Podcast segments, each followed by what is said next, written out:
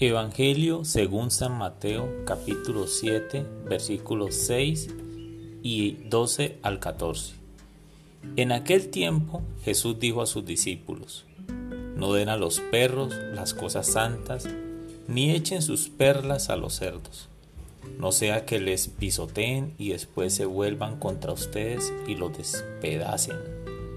Traten a los demás como quieren que ellos los traten a ustedes en esto se resume la ley y los profetas. Entren por la puerta estrecha, porque ancha es la puerta y amplio es el camino que conduce a la perdición.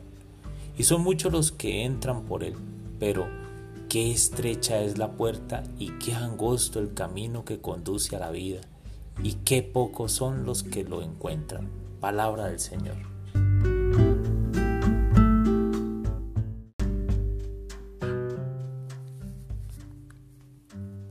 Mis amigos, no deis a los perros lo que es santo, pero ¿qué es santo?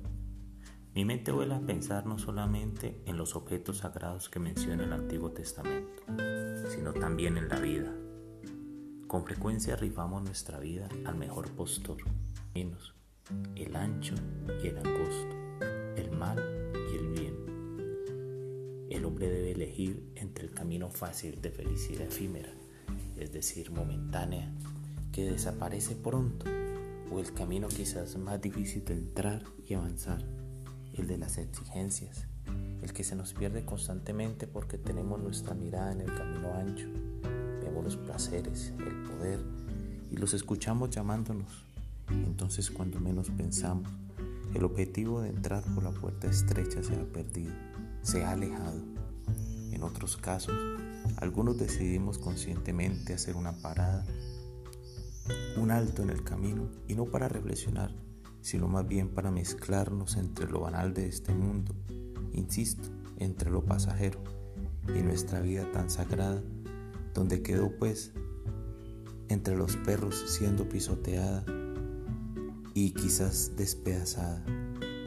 Cuidado mis amigos, es buen momento de poner atención en los escabrosos caminos por los que andamos. Regresa.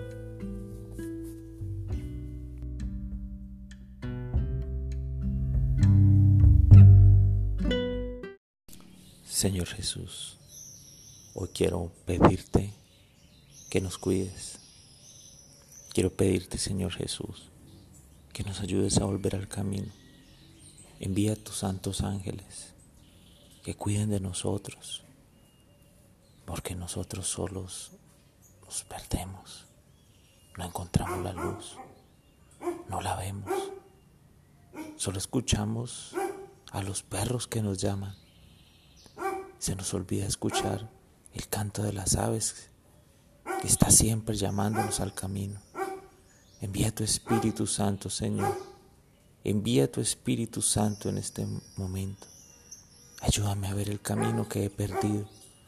Ayúdame, Señor, a encontrar esa puerta estrecha que a veces siento que se va, que está distante. No permitas que me distraiga.